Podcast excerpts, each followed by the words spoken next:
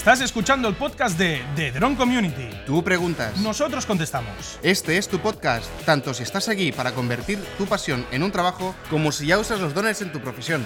Somos expertos con una larga trayectoria en el uso de drones profesionales y estamos aquí para crear la mayor comunidad de pilotos drone en español del mundo. Somos The The, Drone Drone Community.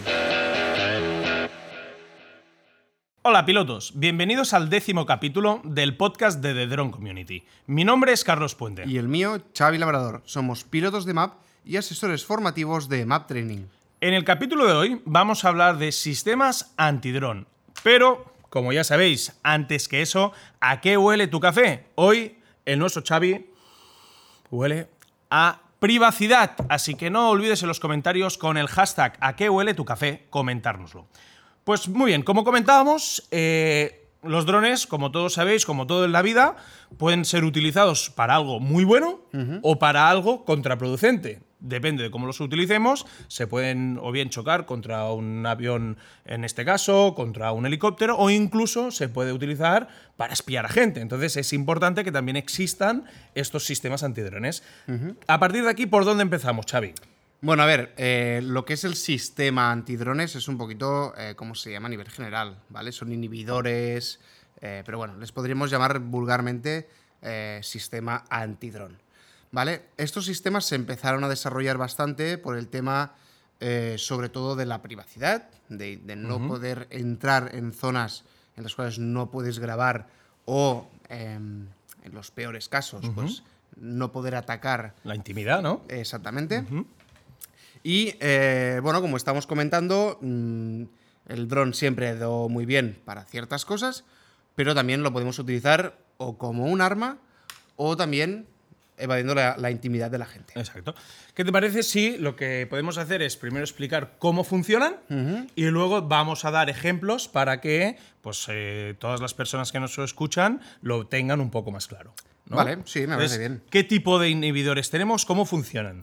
A ver, básicamente es, es un sistema que inhibe la frecuencia de 2,4 GHz del mando del dron y toma el control el propio antidrones, ¿vale? el propio sistema antidrones. Entonces, podemos tener un par de tipos, digámoslo así, de, Generalizando. de- exacto. ¿vale? Luego, eh, sabemos que hay muchas empresas que los están utilizando, que hay muchos sistemas antidrones, pero nos hemos querido centrar en dos, porque aparte yo esos dos los he podido ver en Madrid, como los estaba probando el- la Policía Nacional y la Guardia Civil, y la verdad es que me impresionó bastante la efectividad que tienen, ya que los probaron con varios modelos de diferentes marcas y funcionó con absolutamente todos. ¿vale? Entonces, bueno, tendremos los que son un poquito más portátiles, que estos los vais a empezar a ver dentro de poco en convenciones, en estadios de fútbol, Festivales. Exacto, en- en aeropuertos. Grandes aglomeraciones de personas. Efectivamente. Estos parecen un poco futuristas, ¿vale? Vienen de- del futuro, son unas pistolas muy grandes, unas escopetas, que, pues, eh, dependiendo de la forma que tienen, son bastante impresionantes. Que lo que suelen hacer estas herramientas es inhibir la frecuencia del dron. Y lo que hace la policía en este caso, o la empresa que los está operando, es bajar controladamente el dron. ¿Vale? Es decir, que no cae directo con la posibilidad de dañar a alguien o algún objeto. o lo que sea, Exactamente, ¿no? ¿vale? O sea, inhiben la frecuencia y el dron baja tranquilamente hasta detenerse. Estos serían los sistemas más portátiles y los que podríamos decir también un poco más económicos. Y luego tenemos ya los que se están empezando a instalar en, en aeropuertos, en zonas militarizadas, que pues ya no solamente quieren controlar el dron, sino también capturarlo, ¿vale? O sea, saber quién estaba pilotando ese dron y a quién le pertenece, que se basa en un sistema de dos pistolas, ¿vale? Antes hemos hablado de una portátil, estas diríamos que son dos cañones, ¿vale? Porque cuando los ves impresionan bastante, en el cual un cañón tiene más o menos un alcance de unos 40 kilómetros, dependiendo de la distancia que lo quieras calibrar, y lo que hace este cañón es buscar radiofrecuencias de drones en esos 40 kilómetros. Una vez que ha capturado esa, esa radiofrecuencia, se activa el otro cañón, toma posesión del dron y se lo trae directamente a la base. Es decir, que ya no solo lo baja, sino que además consigue tener el control del propio dron y llevárselo a su, en su posesión. Exactamente.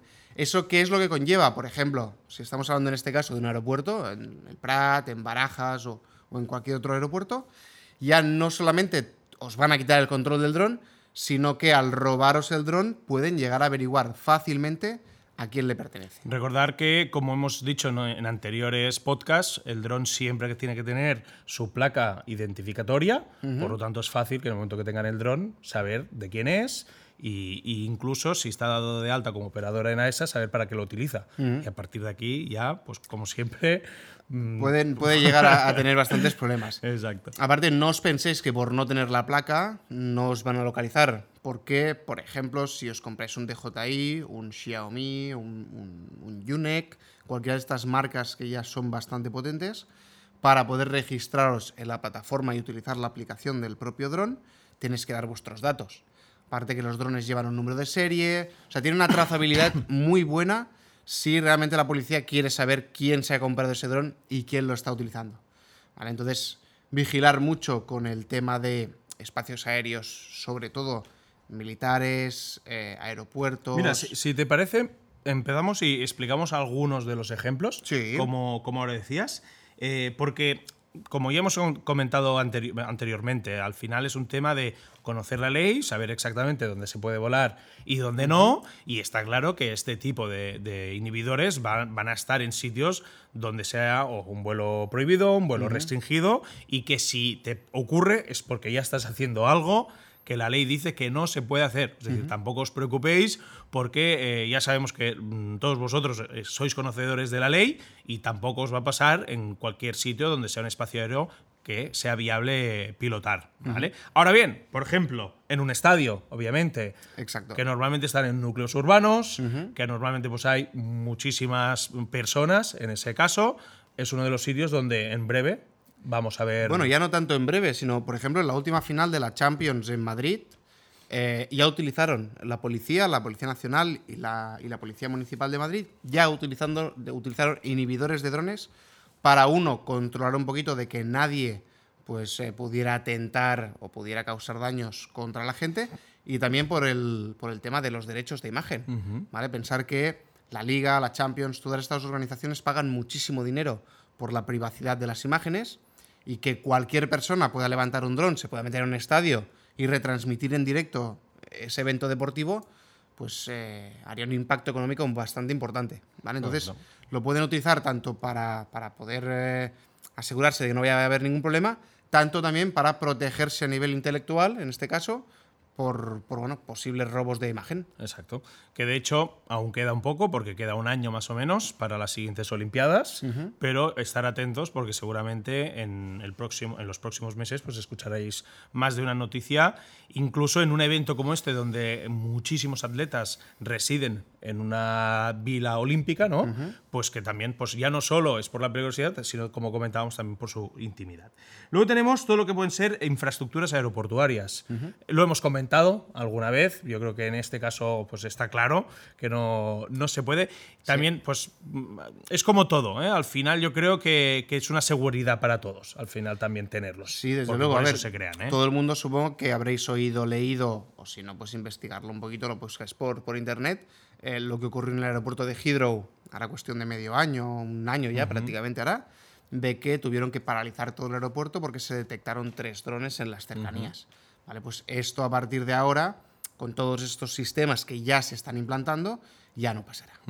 Y recientemente en el de Barajas también. exactamente. Pensar una cosa, ¿eh? ¿eh? Todos estos sistemas estarán lo que es en las estructuras o la infraestructura del aeropuerto. Eso no significa que podáis volar a 10 kilómetros si el espacio aéreo no lo requiere, porque seguramente no habrá un inhibidor de drones, pero si os pillan vais a tener un problema.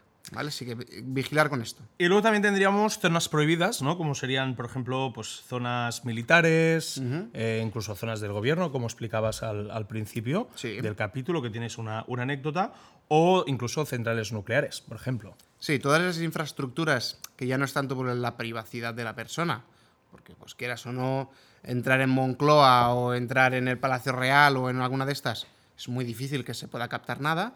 Pero sí que es cierto que eh, son muy susceptibles a atentados terroristas, eh, bueno, pues a poder generar un, peligro en la zona, pues eh, ya van a tener zonas protegidas con estos inhibidores y así ya de por sí el dron ya no va a poder entrar.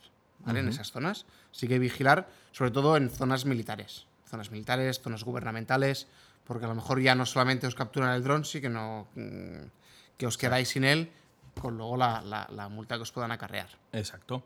Eh, como siempre decimos, al final estar atentos a la nueva normativa. Nosotros también utilizamos para ver qué espacio aéreo es controlado y qué no la página web en Airedrones, que es súper sencilla de utilizar y así seguro que tampoco os ponéis o os metéis en ningún problema. ¿eh? Exacto. Pues no sé si tienes algún ejemplo más que queramos compartir. Bueno, a ver, un, un ejemplo así un poco, eh, digamos, mediático. Ya hay personajes eh, famosos que ya se los están incluso instalando en sus casas. Por ejemplo, mm, la casa de Messi, eh, aquí en Barcelona, ya tiene inhibidores de drones porque se ve que estaba teniendo bastante problema con los paparachis, con los fotógrafos, con los periodistas, pues que ya alguno había intentado de elevar el dron por encima de la casa, básicamente porque es muy, de muy fácil acceso. Claro. Es una casa en mitad de un pueblo eh, en la cual puedes llegar a la puerta y levantar tu dron. Pues en estos casos ya lo tienen, No habrás perdido algún dron ahí, ¿eh? Nada, nada, no, no os preocupéis.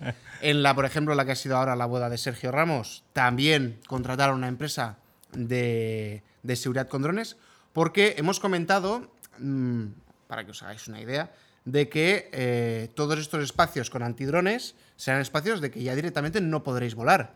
Pero, por ejemplo, la boda de Sergio Ramos en este caso, a lo mejor estaba en una casa en mitad del campo y allí sí que podéis volar de normal, pero puedes contratar esas empresas por el tema de la privacidad en este caso. Exacto.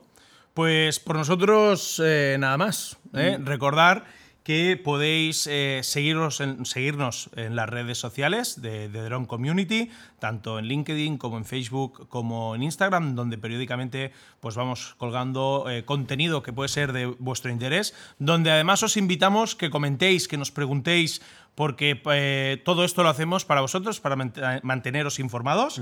Recordar además que nos podéis escuchar en Evox, en Apple Podcasts, eh, obviamente nos podéis ver en, en el YouTube y para poder seguir todos estos podcasts siempre tenéis la URL, como siempre decimos, www.yopilotodrones.com. Así que por mí, nada más, Nada Xavi, más. y nos vemos en el siguiente capítulo. Hasta la próxima. Hasta la próxima.